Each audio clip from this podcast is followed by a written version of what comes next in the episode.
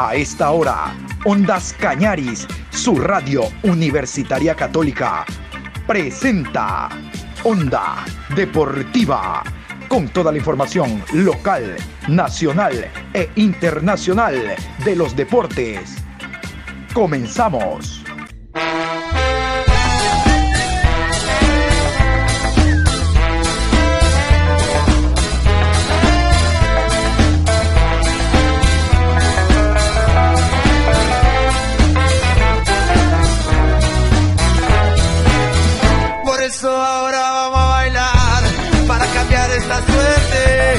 Sabemos gambetear para ausentar la muerte. Vamos a bailar para cambiar esta suerte. Si sabemos gambetear para ausentar la muerte. Saludos cordiales, ¿qué tal? ¿Cómo les va? Un gusto iniciando esta nueva semana. Hoy lunes 25 de abril, programa 955 a lo largo del día. Se está jugando la décima fecha de la Liga Pro Betcris. Hoy finaliza con el encuentro que jugará Guayaquil City ante el Cumbayá en el estadio Cristian Benítez. Vamos a contarles que se está desarrollando, como les decía, los partidos. Se han jugado siete encuentros. Antes de ir con los resultados, vamos a repasar el encuentro de hoy en cuanto a el horario y los árbitros para esta noche. Ahora sí, vámonos con los resultados. Hasta el momento, jugados siete partidos, fecha número 10. Los resultados a continuación. Gualaceo 2, Orense 1. Deportivo Cuenca y 9 de octubre, empate a 1. Delfín 0, Independiente del Valle 1. Católica 4, Técnico 1. Liga de Quito 3, Muchurruna 2. Emelec 1, Aucas 0. Macará 0, Barcelona 1.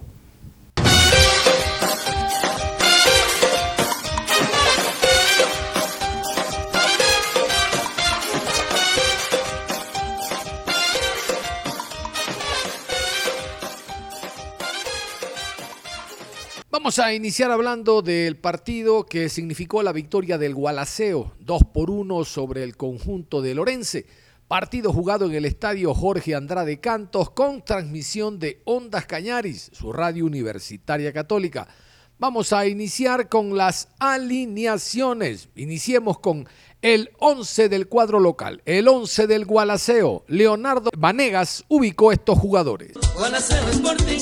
Y Nostroza con el 27, Mesa con el número 23, 32 para Farías, Ontaneda con el 3, Palma con el número 4, camiseta 18, Góngora, Ávila con el 19, Preciado con el 10, Angulo, camiseta número 13, Vergés con el 5 y Ayes con el número 9.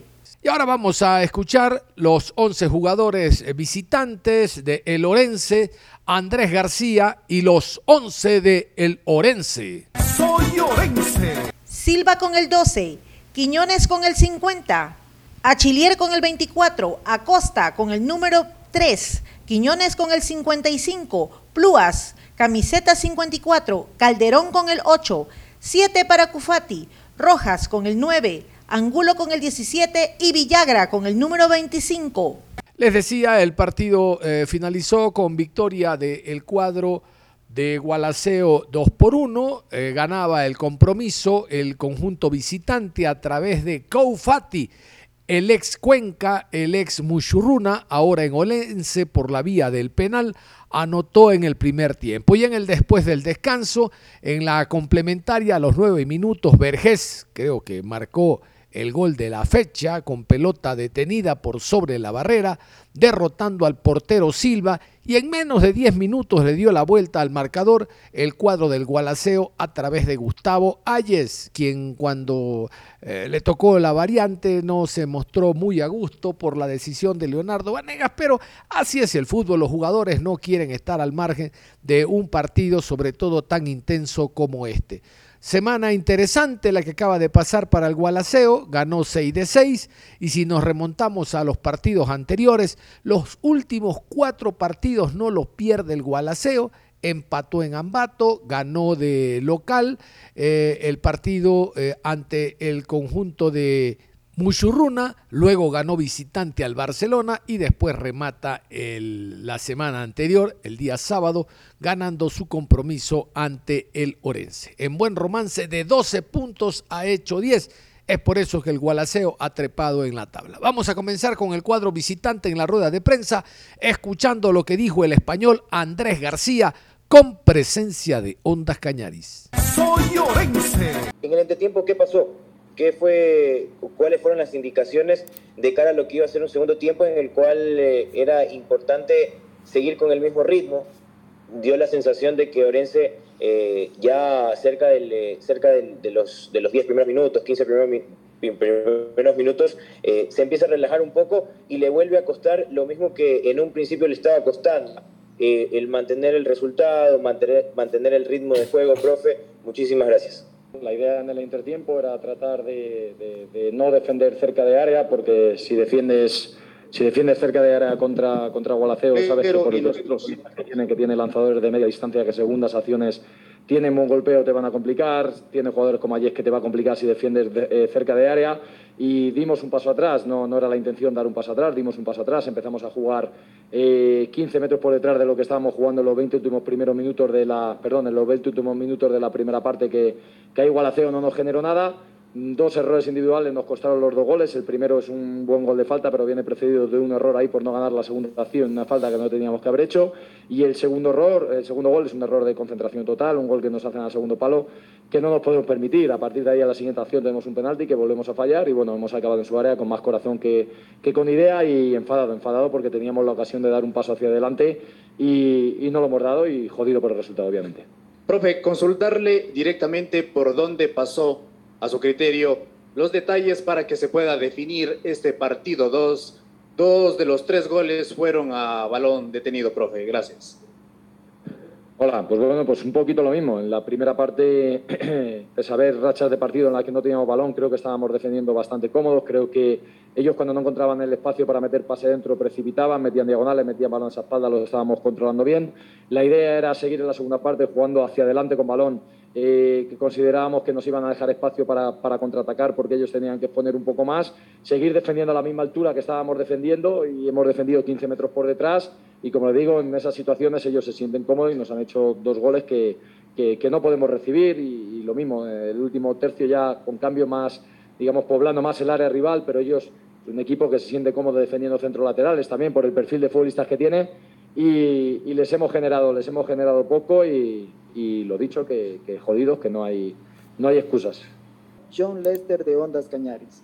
Gracias, muy amable. Profesor, tenga la bondad, cuéntenos cuál fue la intención de las primeras variantes, el ingreso de Montaño y de así. Feliz retorno hasta Machala. Gracias. Bueno, estábamos viendo que en ese centro del campo, con los tres que estábamos jugando por dentro, nos faltaba un poquito más de, un poquito más de oxígeno, porque Pluar venía de jugar el partido anterior entero también y queríamos meter un medio centro posicional que abarcase más campo de lo que abarca Richard Calderón y así lo abarca, dejar a Richard un poquito más descolgado porque tiene llegada, porque tiene buena pegada desde, desde media distancia. Estaba previsto hacerlo antes del segundo gol, justo nos hicieron el segundo gol y a continuación viendo el penalti. El cambio de Leo eh, fue por darle oxígeno también, por el perfil de centrales que tienen ellos. Ya veíamos que iba a ser un partido más de pivotear con centrales, un partido más de, de generar espacios para los jugadores de segunda línea, darnos un poquito más de refresco y un poco más de aire y por eso metimos a, a eso Montaño, pero bueno, al final eh, no, no, no, resultó, por eso, porque te hacen el segundo y tú no marcas el penalti que tienes a, a continuación y las variantes tampoco, tampoco surgieron mucho efecto. El Gualaceo presentó algunas variantes en relación al partido con el Barcelona, recuperado Ayes, pero ausente el jugador eh, Gordillo, el defensa central. El guatemalteco Gerardo Gordillo fue llamado a su selección y actuó el jugador Luis Palma. Sobre este y otros temas habló Leonardo Vanegas en la rueda de prensa con presencia de Ondas Cañaris. Felicitaciones por el triunfo, el segundo consecutivo en esta Liga Pro.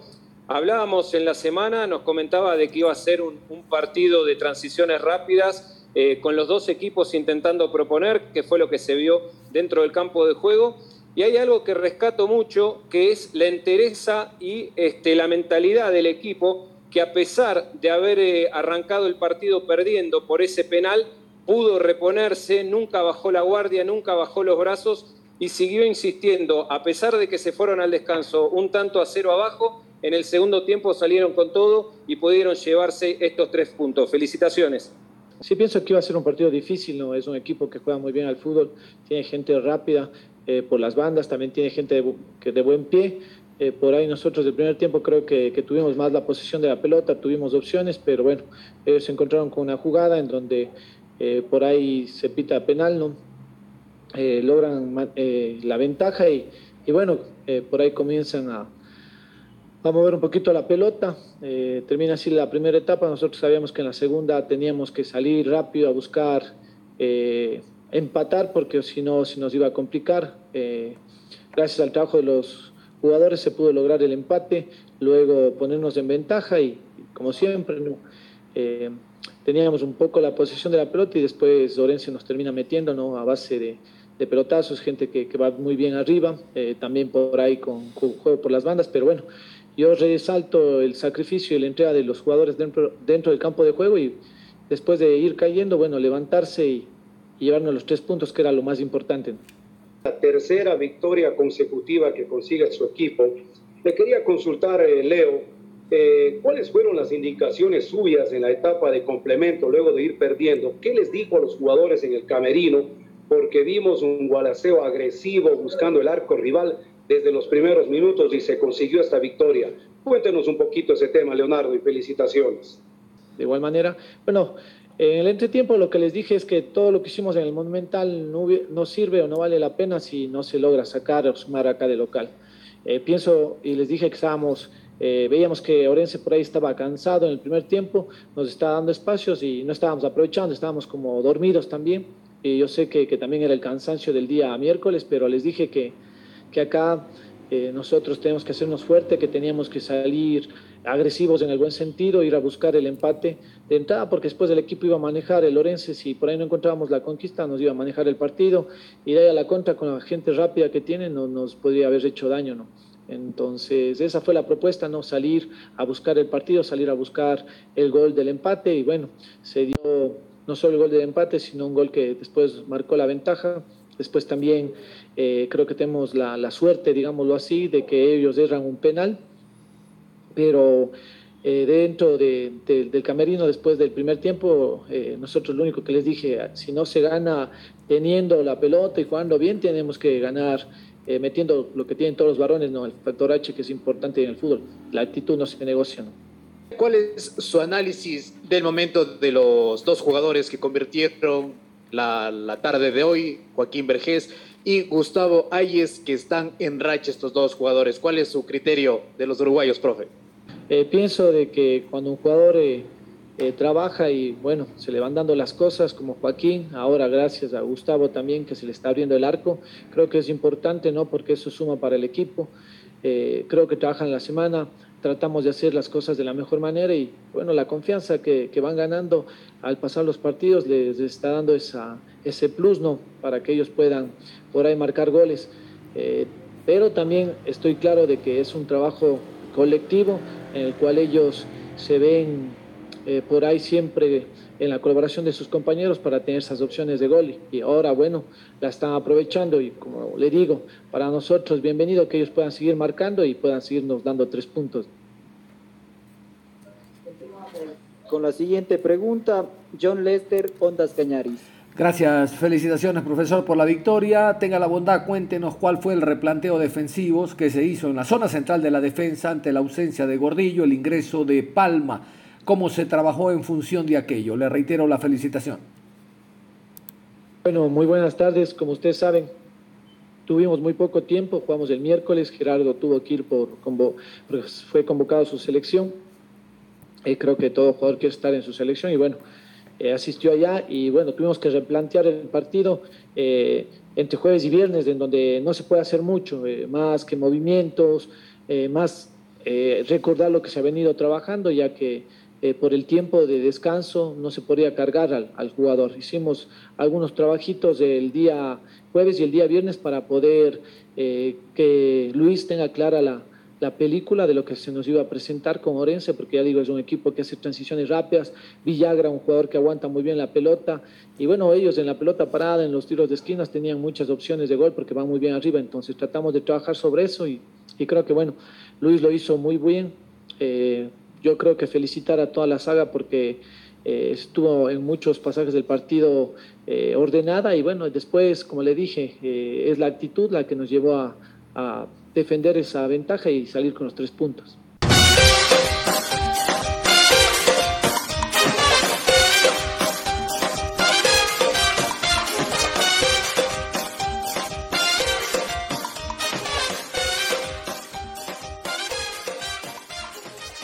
Vamos a hablar del otro equipo de la SUAY, literalmente el segundo partido que se desarrolló en esta décima fecha de la Liga Pro, Deportivo Cuenca y el empate a uno ante 9 de octubre, con transmisión de Ondas Cañaris. Mancinelli, Lucas Mancinelli, el argentino, había abierto el marcador para el conjunto cuencano y Dani Luna le dio el empate Resultado final que no es bueno para el Deportivo Cuenca, sigue cediendo puntos en casa. A ver, yo no soy abogado de nadie, pero quiero encontrar una justificación a los últimos resultados del Cuenca.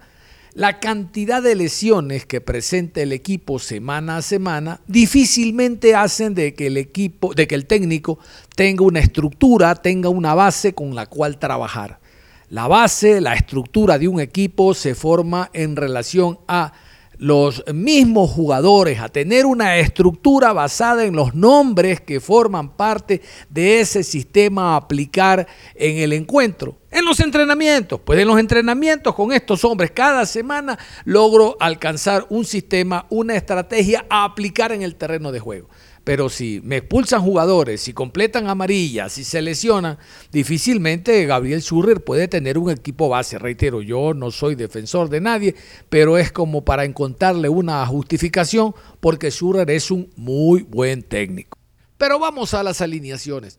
Vamos a, a continuación a repasar los 11 del cuadro local, los 11 del Expreso Austral, Gabriel Schurrer y sus 11 en el terreno del Serrano Aguilar.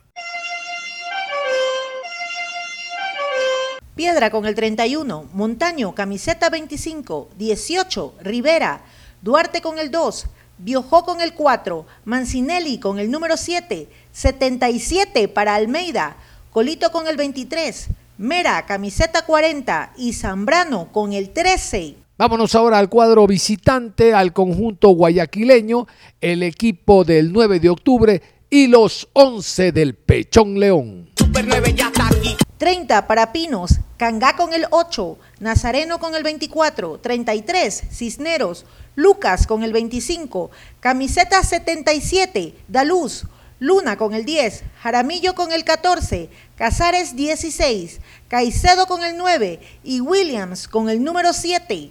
Y vamos a escuchar a Juan Carlos León, el Pechón León por ahí le consultaron si el punto era malo o no. Imagínense ustedes, el 9 de octubre está en el último lugar de la tabla con esta doble competencia suramericana y Liga Pro. ¿Cómo no va a ser bueno el punto? Pero delicioso, riquísimo es el punto para el conjunto patriota. Juan Carlos El Pechón León, hablando sobre lo que significó el partido, las variantes y el punto que se llevó a Guayaquil. Super 9 ya está aquí.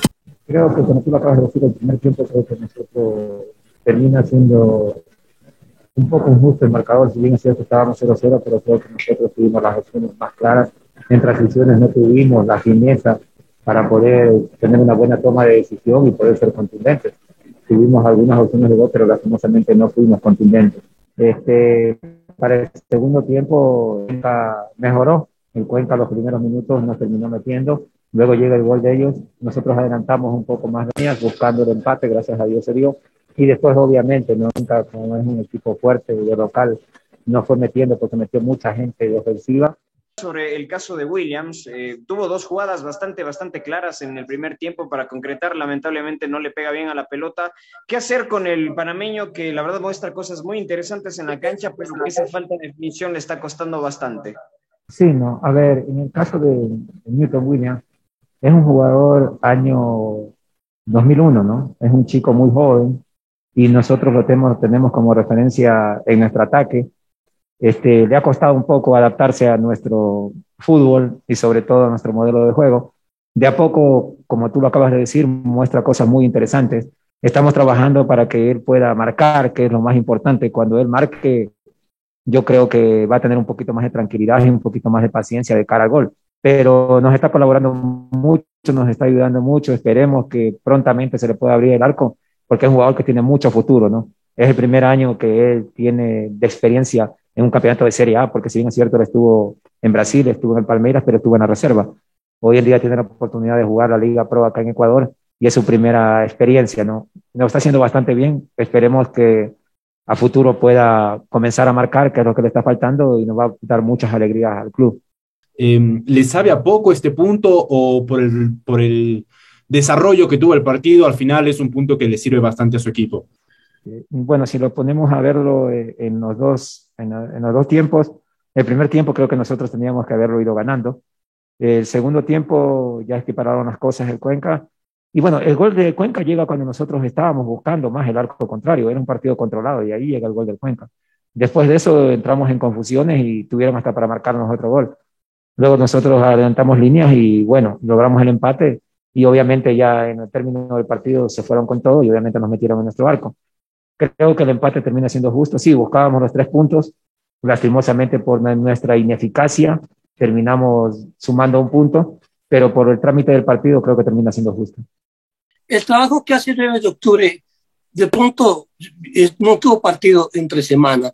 Esto le dio el tiempo necesario para preparar el plantel. ¿Preparó para este partido o está preparando para el torneo internacional que está participando? A ver, nosotros nos preparamos partido a partido. Nosotros acá con el Deportivo Cuenca venimos a jugar con lo mejor que teníamos. Obviamente no tuvimos partido el día miércoles, que creo que nos termina perjudicando porque nosotros lo queríamos jugar ese partido. Lastimosamente no se pudo. Este, pero nosotros vamos partido a partido. Para nosotros más importante es el que nos toca la fecha siguiente. Nosotros teníamos que jugar con el Deportivo Cuenca y teníamos que buscar sumar de a tres. Lo venimos a buscar, lastimosamente no se pudo dar. Pero bueno, dentro de todo el punto es muy bueno y valioso. Acá en Cuenca es muy difícil lograr sacar o llevarse puntos, mejor dicho. Y obviamente ahorita ya estamos pensando en lo que es la Copa Sudamericana porque nosotros también, ahora el fin de objetivo nuestro es ir a Paraguay a jugar con Guaireña y tratar de sumar de a tres para poder seguir en pelea en la Copa Sudamericana. Escuchaban ustedes a Juan Carlos León, Guaireña entonces es el rival que hay a mitad de semana allá en Paraguay. Es por eso que el día de hoy, a las 14 horas 2 de la tarde, viaja desde Guayaquil hacia Paraguay el conjunto de 9 de octubre. De ahí el equipo mixto que presentó en determinados momentos, tratando de darle descanso a algunos jugadores que de seguro deben ser tomados en cuenta para el choque a mitad de semana. Vámonos con el Deportivo Cuenca del Valle fue eh, el, asistente técnico el que llegó hacia mm, la rueda de prensa. Gabriel del Valle Medina, no, no estuvo, pues obvio, eh, Gabriel Schurrer, y lo escuchamos en torno a lo que fue este compromiso, a las variantes, las ausencias y cómo se preparó el partido. Y lo de Fren fue algo que teníamos pensado llevarlo paulatinamente y bueno, lógicamente ha terminado, hoy ha jugado menos de un tiempo y bueno, ha terminado con una sobrecarga, porque bueno, eh, la sumatoria de partidos eh, eh, lo queríamos llevar de a poco, bueno, y por eso es que no, no, lo, pensamos de inicio. lógicamente estaba en un proceso de recuperación y por eso fue la, la determinación, ¿no? Eh, nosotros veníamos a jugar eh, los tres partidos en una semana y bueno, eh, también corrimos con esa desventaja, ¿no? Muy raro todo lo que pasó entre semana, que el equipo rival no haya jugado y que tengan siete días de descanso. En los primeros 30, 35 minutos sobre todo, Deportivo Cuenca le costó salir, tuvo ocasiones de gol 9 de octubre, y, si bien ahí se dio una corrección, no sé si nos puede contar cuál fue y también qué hablaron en el entretiempo, porque también había mucha presión de la gente que abucheó, que silbó a lo que estaba viendo en la cancha, no solo por parte de Deportivo Cuenca, sino en el partido general.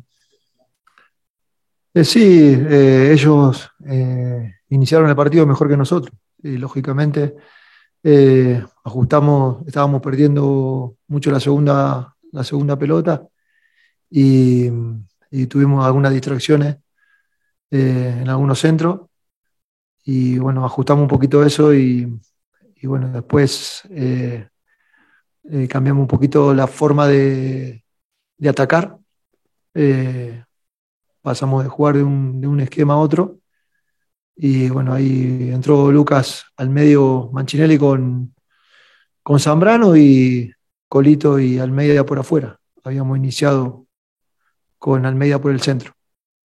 ¿Cuánta falta piensas en las ausencias de jugadores claves como Becerra, eh? ¿Y cómo hacer para evitar caer en la dependencia de sus nombres propios en un partido como hoy? Y al final, ¿con qué sensaciones se queda luego del empate?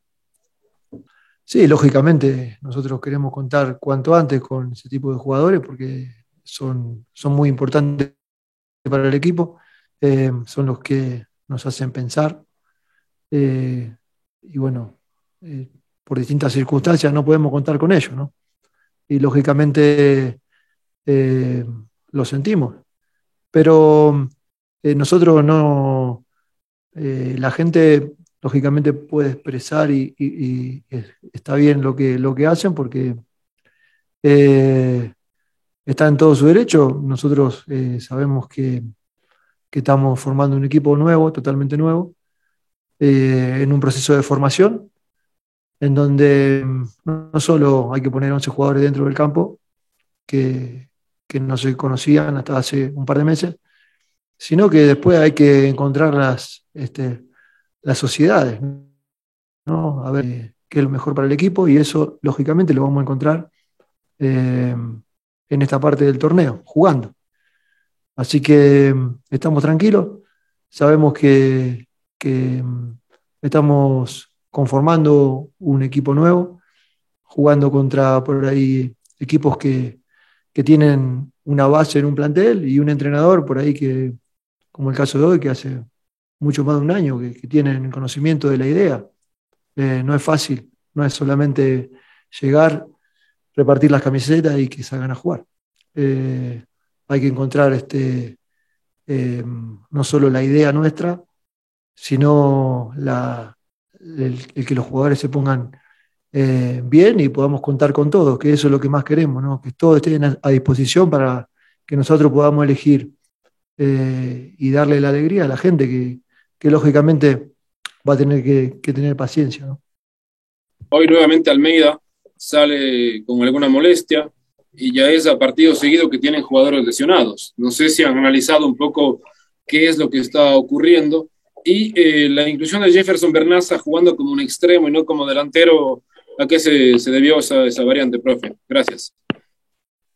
Eh, sí, eh, lógicamente nos preocupa, pero el tema de las lesiones eh, es algo que nosotros eh, sabíamos que podía pasar. Los jugadores que, muchos tenemos que venían de segunda categoría o de Serie B, como, como se llama acá. Eh, el jugar en la primera es distinto, la exigencia es otra y no solamente el cambio de categoría, sino como pasó hoy el caso de Almeida, ¿no? Pero si no, eh, hay muchachos que, eh, que el año pasado no venían compitiendo domingo a domingo y eso también se sufre. Eh, hay otros que venían con un parate de, cuatro o cinco meses, desde que dejaron de competir hasta, hasta volver a competir en este torneo. Entonces nosotros sabíamos que, que la primera parte del año iba a ser un proceso eh, de acoplamiento. Es lógico, ¿no? Eh, nosotros cuando llegamos aquí solamente sabíamos que contábamos con ocho jugadores. Entonces, eh, el armado y el conformar un plantel lleva su tiempo. Después me hiciste otra pregunta, ¿me la puedes recordar? Sobre la posición de Bernaza. Ah, la posición de Jefferson. Sí, sí, la idea era eh, que Jefferson termine eh, prácticamente como, como, un doble nueve, ¿no? que ya lo hemos entrenado, o sea que, que desde afuera vaya hacia adentro y bueno, este, por ahí encontró la comodidad eh, por afuera, pero nosotros el pedido era que termine adentro del área, ¿no? Adentro del área porque eh, sabíamos que puede dañar ahí, ahí, ahí donde él más cómodo se siente. Entonces, arrancando desde afuera hacia adentro para este, no ser eh, referencia clara para los defensores. Esa fue la idea. Ahí estaba Gabriel del Valle Medina, el asistente técnico. Una sola cosa, que alguien le diga que hace ratito nomás ustedes escuchaban a Juan Carlos León decir, yo quería jugar el partido contra Guayaquil City, pero el estado del terreno, los huecos, el, eh, el césped y todo lo demás impidieron. Del Valle parece ser que no se ha enterado y dice, hay que ponerse pila, hay que ver, dice que siete días ha descansado este equipo, ¿cómo así? No, no, ya, ya no quiera justificar lo injustificable, pues no, por eso es asistente. Vámonos a la pausa, mejor. Después de la pausa vamos a continuar hablando de la Liga Pro porque hubo partidos. Uy, ese, eh, ese partido del fin independiente con la expulsión de la Yoya Ayoví, la expulsión de Paiva, la expulsión de Cristian Ramírez. Uy, es peso, habló el técnico. Eso lo escuchamos después de la pausa. Volvemos. Onda Deportiva. Vamos a continuar con la información y como habíamos dicho, después de la pausa íbamos a seguir revisando lo que ha sido hasta el momento la fecha número 10 de la Liga Pro Betcris. Digo hasta el momento porque recuerden hoy después de las 19 horas en el estadio Cristian Benítez Betancur en Parque Samanes en el Chucho Benítez, Guayaquil City recibe al Cumbaya. Hubo un partido, les decía antes de la pausa, que eh, fue muy intenso, de hecho hubo jugadores expulsados, un director técnico, fue el Delfín 0, Independiente 1, jugado en el Estadio Hokkaido. Ante una muy buena presencia de público se llevó a cabo este compromiso. Yo quiero contarles que el encuentro eh, tuvo en Jaime Ayoví, el primer jugador expulsado, la Yoya Ayoví, ex Delfín a propósito, jugador de Independiente del Valle, por un pisotón que lo vio todo el mundo, también el árbitro, Rodi Zambrano. Por eso fue expulsado. Luego fue expulsado Renato Paiva, el director técnico eh, portugués que dirige Independiente del Valle. Y cerrando el partido fue expulsado Cristian Ramírez, el, el arquero del cuadro de Independiente. Segunda ocasión que se ha expulsado Ramírez, el año anterior también lo fue, recuerdo, previo a un partido con Barcelona, pero vamos a revisar a continuación las, la alineación. La alineación del equipo de Independiente, el visitante Independiente del Valle alineó así. Ramírez con el número 1, Carabajal con el 14, 51 para Ordóñez, Schunke con el 5, camiseta 31, Arce, Vargas con el 27, Angulo con el 53, camiseta número 8, Farabelli, Sornosa con el 10, Cabezas con el número 11 y Ayoví con el 18. Farabelli fue el hombre que había anotado la única conquista para la victoria y tres puntos de Independiente. Victoria sufrida, desgastante por aquello de terminar con nueve jugadores. Vamos a escuchar en rueda de prensa al técnico Renato Paiva, muy crítico, eh, criticó a la Yoya Lloví por la expulsión, lo propio a Cristian Ramírez por la excesiva quema de tiempo, doble tarjeta amarilla. Él indica que él no les dijo que hagan eso, que él es contrario a la quema de tiempo, pero eh, también habló sobre el desgaste que fue triplicado en relación a este martes cuando tenga que jugar Copa Libertadores el equipo de los Rayados. Muy crítico eh, Renato Paiva, aun cuando por ahí se mandó la suya, ¿no? No solo que quiere que los rivales jueguen como él quiere, en el tema, en el tema Pulga Vilanes. No, se defiende mucho. Ahora dijo no, que el césped no estuvo bien, que el pasto no estuvo bien. Manda que el corten el del Hokkaido, para que no se queje Paiva. Ya el hombre quiere hasta que le corten el césped como él pretende. Bueno, Renato Paiva, técnico de Independiente del Valle, a continuación. Cancha muy difícil para se jugar, siempre fue, siempre ha sido un gran adversario del fin, un gran adversario, basta mirar lo que juega y la posición que tiene la tabla, calidad de sus jugadores y de su entrenador. Sería un reto altamente difícil, aún más compartido ya muy importante de Libertadores martes, pero primera parte de enorme calidad, de enorme calidad. Lo que estos chicos han hecho aquí ah, en, en, un césped que no está bueno es una realidad. Ah, lo que ellos han hecho de juego ha sido increíble. Muy buena primera mitad. Uh, era imposible generar también muchas oportunidades de un lado y de otro.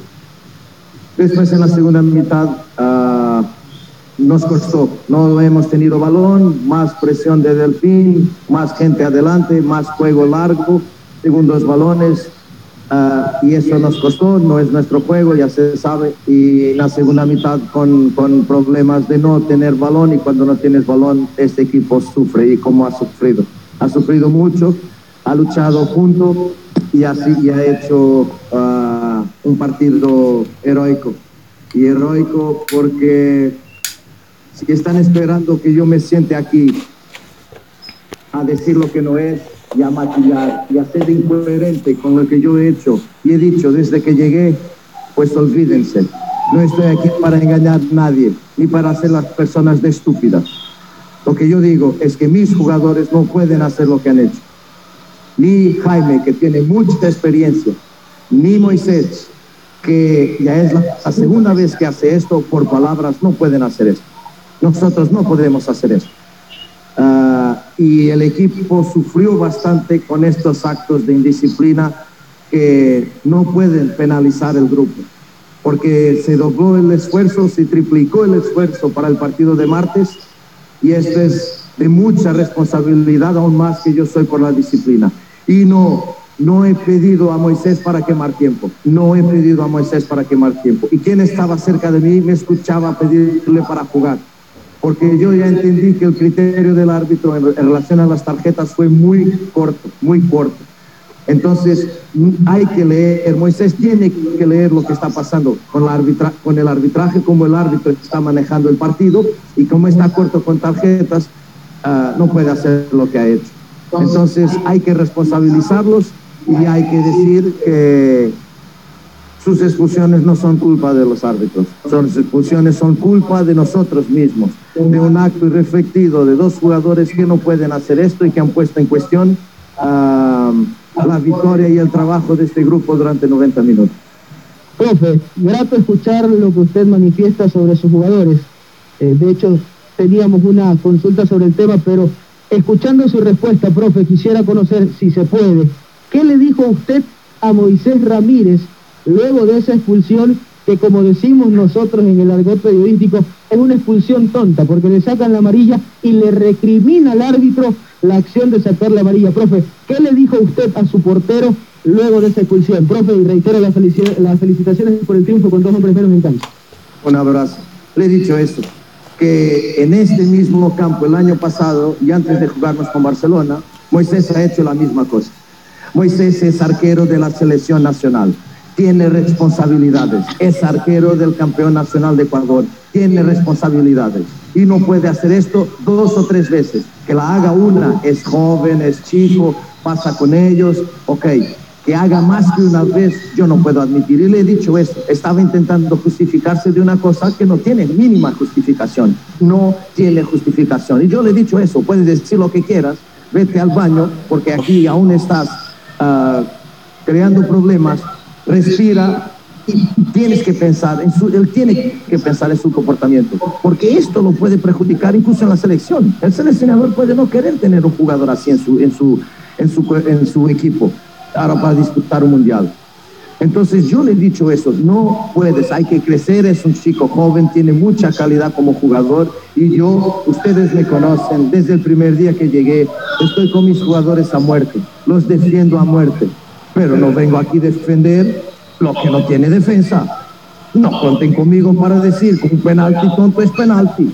No me digan eso, no vengan con esas cosas, o con una expulsión tonta no es expulsión, solo porque uh, quiero, no, yo tengo que defender lo que es de defensable, lo que se puede defender, lo que se no puede defender, yo tengo que manejarlo en grupo, dentro del camerino, pero como digo, es la segunda vez que pasa y curiosamente en esta cancha y no puede ser.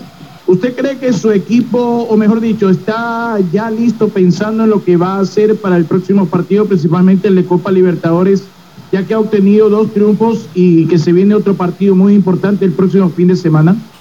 Mira, es analizar lo que este equipo viene haciendo desde unas fechas para acá, con excepción de la segunda mitad de Católica, que ya he dicho que no jugamos, nos quedamos en el camerino. Todo lo demás ha sido un equipo de menos a más, en que genera, genera, genera no tiene eficacia ofensiva, porque las, lo que genera no hace goles, no hacía goles, y defensivamente también, por un otro error, a veces tonto, ah, nos dañaban, eh, en especial en un momento en que siempre que primero que llegaban hacían gol. Entonces, ah, pero el crecimiento futbolístico del equipo está ahí. Ahora, atención, martes vamos a jugar contra, para mí, el equipo más fuerte de Libertadores, a nivel individual y a nivel colectivo ofensivamente. Es el equipo más fuerte de Libertadores.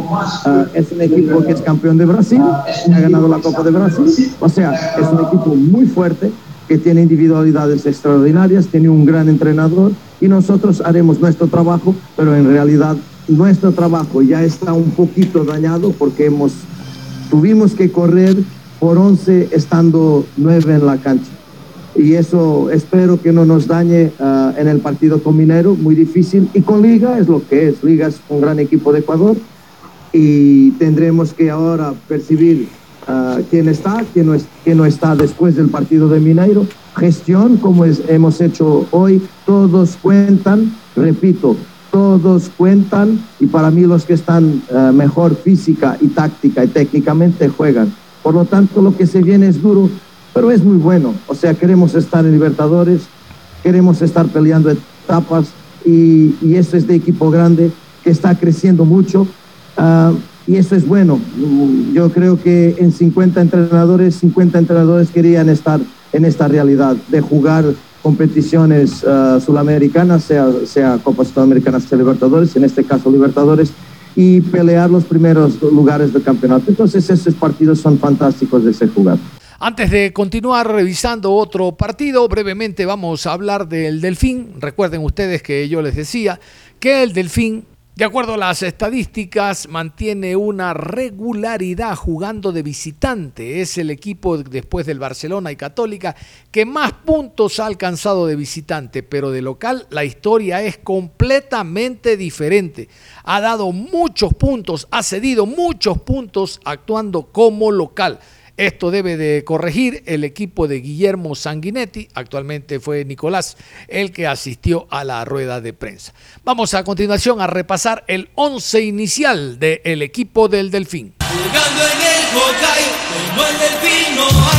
Banguera con el 1, Petrick con el número 22, García jugó con el 51, Caicedo con el 18, 57, Queiroz, González con el 33, Camiseta 17, Vélez. Rojas con el 25, Corozo con el 13, 10 para Chicaiza y 19 para Alman. Tendrá que mejorar el cuadro cetáceo. El próximo partido será visitante ante el 9 de octubre, que como ustedes saben a mitad de semana tiene otro partido a nivel internacional, hablando de Copa Suramericana, ante el Guaideña, el equipo de Paraguay.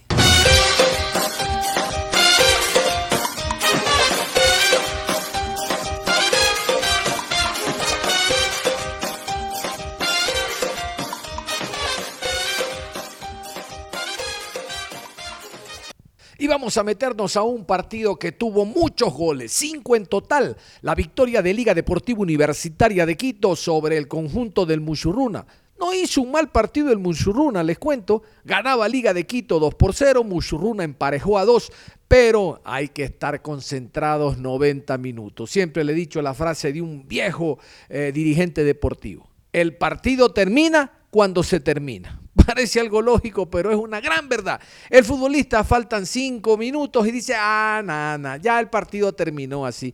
Van a agregar dos a tres, nada, el partido ya terminó. No, no, no, no. El partido termina cuando se termina. En los minutos finales, Liga de Quito puso el 3 por 2, se llevó tres puntos muy importantes porque lo permiten mantenerse en la parte alta de la tabla. Muchuruna, a pesar de hacer un gran partido, dejó los puntos en el Rodrigo Paz. El técnico Edison Méndez junto a la sombra, junto a García, alineó estos 11 ante el Muchurruna. Escuchemos. Falcón con el 1, López con el 25, con el 6 Ayala, Guerra con el 15, 4 para Caicedo, camiseta 18 Piovi, Ortiz con el 23, Hoyos con el 11, Espinosa camiseta número 5, Alvarado con el 10 y Molina con el número 7. Giovanni Cumbicus, el técnico del Ponchito, el técnico del Musurruna, también ubicó estos 11 en el terreno de juego. Pavón con el 92, González 71, Zambrano con el 17, Villalba, camiseta número 3, Bedoya con el 31, Mosquera con el 15, Estacio con el 26, Uchuari con el 11, con el 22 Alonso, Vega 21 y Jordana con el número 32. No sé si notaron algo simpático antes de que se inicie el partido. Un abrazo, un abrazo que se dieron Edison Méndez y, Giovanni Cumbicus. Ambos jugaron en Liga de Quito. Giovanni Cumbicus defensa, volante ofensivo Edison Méndez. Un fuerte abrazo se dieron. Esto es lo bonito del fútbol. Choque de técnicos ecuatorianos, pero más allá está la amistad que debe de perdurar siempre en el terreno de juego. Vamos a continuación con Giovanni Cumbicus, el técnico del equipo del Muchurruna, analizando este partido. Bueno, eh, un poco contrariado por cómo terminó el partido. Eh, habíamos hecho un esfuerzo importante para remontar un 2 a 0 o igualar un 2 a 0 y lastimosamente no lo que hemos carecido en todo este tiempo a veces en ciertas ingenuidades ciertas concentraciones nos terminan costando un partido más no es algo que no lo hemos podido revertir hasta ahora. Pero a veces son factores un poco complicados no porque es una decisión a veces de cortar una jugada una pelota en el medio para el 3 a 3 que la podíamos cortar ahí dejamos avanzar y terminan haciéndonos el gol de la victoria. en Un partido donde en un primer tiempo tratamos de priorizar mucho la organización, el intentar cortarles espacios a Liga, sabíamos que iban a salir, iban a volcar su gente sobre nuestro campo, intentar que no jueguen por dentro que medianamente lo pudimos establecer, ¿no? Terminamos perdiendo al finalizar el primer tiempo 1-0. En el segundo tiempo, bueno, tempranamente también recibimos el 2 a 0 y bueno, ahí tomamos la decisión de tratar de, darle un poco más de ofensiva al equipo con los ingresos de Ferrado, de Llama, de Joao Paredes, que son jugadores que, que bueno, han venido de un proceso de recuperación, de una lesión. Carlos Ferrado viene de más de un mes de, de para, el partido anterior jugó unos minutos por la necesidad que tenemos. Ahora tomamos la decisión de que no arranque, pero sí esperando que podía estar unos minutos. El caso de Llama algo parecido, que tuvo una contractura hace un tiempo atrás y bueno, el partido anterior no hubo la posibilidad de que juegue, hoy sí le dimos esa posibilidad. Y bueno, cuando ingresaron ellos, el medio campo, como tuvo un poco más dinámica, un poco más de control, un poco más de claridad, nos fuimos insinuando un poco más sobre el, el área del, del Liga, el área del equipo rival, y producto de aquello yo creo que bien merecido vinieron los dos goles que pudimos empatar. De ahí sí, vuelvo a decir, la desazón por cómo terminó, porque yo creo que se lo pudo haber evitado. Pero bueno, en definitiva, destacar ese, eh, ese empuje que tuvo el equipo, esa decisión de, luchar y batallar ante un equipo complicado, que no es fácil, y, y poderle competir, ¿no? que eso fue importante. La, lastimosamente mm, no nos sirve el resultado, la verdad, vinimos por algo más, yo creo que se plasmó en algunos minutos por la necesidad que tenemos, pero bueno, ya el partido se definió así, tenemos que ya doblar la página, pensar en lo que viene, que tenemos que el equipo intentar sumar, intentar salir de donde está, con, con base trabajo. Si sostenemos mayor tiempo estos momentos que pudimos hacer en los últimos 30 minutos o mejor 25 minutos del segundo tiempo, yo creo que el equipo va a tener muchas posibilidades, pero debemos cortar las desconcentraciones, la, la falta de atención, la toma de decisiones a veces, que han sido lo que más nos ha costado en este tiempo poder revertir. Y bueno, en el caso de Johnny, que venía también hace un par de partidos, recién lo tenemos de una lesión fuerte que tuvo, estuvo cerca de un mes y una semana fuera de, del campo, eh, tuvo la posibilidad de entrar unos minutos frente a Sobes, perdón, frente a Balaceo en Sobes, después jugó el partido anterior frente a Macará, luego no arrancó y vamos a ver qué arrojan los análisis, pero parece que volvió a resentirse de, la lesión que, que, padeció, ¿no? Esperemos que no sea grave y lo podamos recuperar pronto, pero hay que ver un poco la valoración que dan los, los resultados, ¿no? Eh, ¿Qué le faltó eh, al equipo para poder mantener el empate y el marcador el día de hoy? ¿Y qué análisis también le deja el ingreso del jugador eh, Quilumba, que le dio otra movilidad al partido? ¿Y qué mejorar también para lo que será su próximo rival, que es Guayaquil City? Muchas gracias. bueno, este, la sensación, lo que digo, ¿no? El equipo mejoró un poco con las variantes. Sí, tuvimos la posibilidad de tener un poco más el control de la pelota, de aproximarnos al área rival y poderle hacer daño al equipo y poder convertir. Sí, eso yo creo que fue unos factores como para poder igualar. Lo que nos faltó como para poderlo retener, lo que digo, ¿no? Tener un poco más de atención, de concentración, de interpretar bien las jugadas y poder discernir, ¿no? Hay unas jugadas que a veces son muy verticales, son muy peligrosas y a veces no hay que dar ventaja, hay que tratar de, terminarla, ¿no? De, de culminarla, de finalizar la jugada para que el equipo se reorganice y que no tengamos complicaciones como nos pasó en el tercer gol. Yo creo que ahí radica un poco eh, las desatenciones y la toma de decisiones que a veces no es la mejor la que estamos teniendo y eso nos ha complicado. El caso de Quilumba, bueno, tratamos de arriesgar un poco más el equipo, tratar de convertirlo un poco más ofensivamente. Darwin es un back central, lo tiramos un poco ahí atrás para hacer una línea de tres, jugar con los carrileros un poco más volcados en ataque, eh, dos volantes centrales, el caso de Quilumba, el caso de, de Estacio a intentar jugar a la espalda de la línea de volantes de ellos con Ferrao y con Llama para poder eh, tener la pelota en ese sector y poder tener posibilidad de, atacar, ¿no? Y en el caso de Joao, un ataque para poder cumplir. Yo creo que lo hicimos bastante bien, porque recibimos muchas pelotas, se pusieron juntar mucho ellos y pudimos resolver ahí, pudimos tener profundidad y producto de aquello vinieron los goles también y algunas otras aproximaciones que, que terminaron o que no las finalizamos bien, pero fue importante que Así que, como digo, vamos a tratar de en el futuro sostener mejor esos momentos. Definitivamente eh, el tema de la atención, el tema de la concentración, seguirlo hablando, seguirlo viendo mediante los videos, las atenciones que tenemos, la toma de decisiones, seguir trabajando para tratar de solventar porque no nos queda otro camino, porque eso es lo que debemos cortar sí o sí y eso es lo que habíamos hablado en todo este tiempo y lastimosamente hoy volvimos a equivocarnos. Hay que destacar que Musurruna le sacó de la zona de confort a Liga Deportiva Universitaria. Eh, por poco termina pues dañándole la fiesta. Tal vez las variantes, ¿no? Como lo había dicho, el ingreso de Cristian Llama y Darwin Quilumba, si lo hubieran hecho antes, hubiera cambiado el panorama o la historia del partido. ¿Cree que esa eh, se lo podría ir por ese análisis? Bueno, obviamente ya hoy como termina el partido, a todos nos puede dar la sensación de que así pudo haber sido, ¿no? Eh, pero igual yo creo que los cambios a los primeros 10 minutos del segundo tiempo los hicimos y tuvimos la posibilidad de modificar un poco. No, creo que fue tan tarde. Lastimosamente la tarea que venimos a cumplir en una primera instancia no la, no la pudimos sostener, no la pudimos hacer, recibimos dos goles y eso también nos obligó, pero en definitiva, como les vuelvo a repetir, son jugadores que han venido de una lesión y que a lo mejor considerábamos que no estaban físicamente como para competir todo el partido.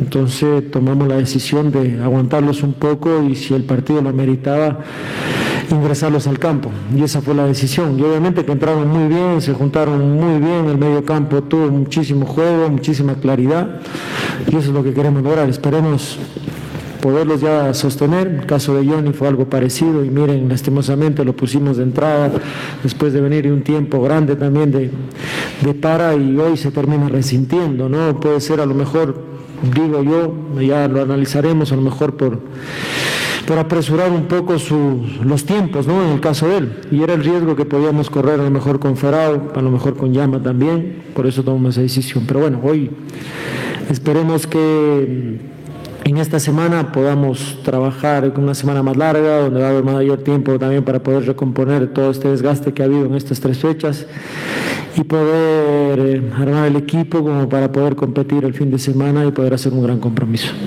Rodrigo García, el técnico argentino de otras categorías, al igual que Méndez y La Sombra, es el que accede habitualmente a rueda de prensa y habló no solo de este partido, sino ya cómo prepara su próximo viaje Copa Sudamericana el equipo de Liga de Quito ante Defensa y Justicia. García.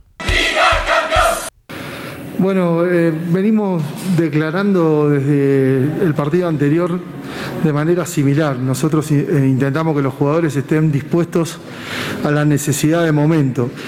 Y me parece que, bueno, eh, hoy se dio de buena forma pudieron recuperar los jugadores que tenían que recuperar, pudieron venir eh, y entrar de buena manera los jugadores que les tocó arrancar el partido y sobre todo los cambios que entraban en el segundo tiempo también lo hicieron de buena forma. Eh, que si se están preparando para lo que será el partido de Sudamericana y esos cambios que se dieron en el segundo tiempo que parece que no encajaron con las disposiciones que se dieron. Bien. Sí, no, no sé si eh, los cambios no encajaron. Me parece que hubo una gran virtud de Musurruna de cambiar eh, el sistema de juego y de venir a buscar el partido. Felicitaciones por ello porque interpretaron muy bien lo que estaba pasando en cancha, a favor de ellos, por supuesto. Y eso nos provocó a nosotros cierta incomodidad, que gracias a la tranquilidad que transmiten la sombra y Quinito desde el banco, los chicos pudieron acomodarse nuevamente en el partido y por suerte, gracias a Dios, convertir y poner de nuevo el resultado en orden. Eh, el cambio de Tomás Molina, eh, sabemos que minutos antes del cambio sufrió un golpe por parte de un futbolista de Mushurruna. Quisiera saber si tuvo un golpe, una lesión o por qué vino el cambio, si solo fue eh, tácticamente. Muchas gracias. No, fue exclusivamente porque Tomás es uno de los jugadores que más minutos viene acumulando en este tiempo que estamos nosotros al frente del plantel. Simplemente era un cambio programado en el entretiempo para que él pueda descansar y también entrar jugadores con un poco más de aire para lo que restaba de la segunda etapa, poder seguir competitivos y jugando en campo rival. Eh, lo mostrado por Liga Deportiva Universitaria, estaba manejando los hilos del compromiso, por ahí varias acciones que no pudieron concretarse por parte de Alvarado. Eh, ¿Cómo les deja la sensación de que por poco se les sale el partido, ¿no? De lo que venían jugando bien, terminó igualando el equipo visitante. Gracias, profe retomo la respuesta anterior. Me parece que Musurruna hizo una muy buena interpretación de lo que necesitaban ellos para poder ponerse en partido y a nosotros nos produjo cierta incomodidad, pero una vez que pudimos sortear esa incomodidad, el equipo respondió nuevamente. Claramente, como usted bien marca, si esas acciones las hubiésemos concretado, hubiésemos sido eficaces, no hubiésemos llegado a pasar por eso, pero bueno, fútbol. Muy bien, cerramos la información deportiva a esta hora de la mañana. Los invitamos en la tarde a un programa especial. Vamos a hablar de la Copa Ecuador. Todos los detalles de la Copa Ecuador, los grupos, los premios, palabra de los actores, en este caso son los directivos de la Ecuatoriana de Fútbol, porque la Copa Ecuador lo organiza la FED. Bueno, todo eso y más después de las 13.30, porque ahora, ahora ya está listo Juan Pablo Moreno Zambrano, como siempre, con actitud positiva. Un abrazo hasta la tarde. Si sabemos para ahuyentar la muerte.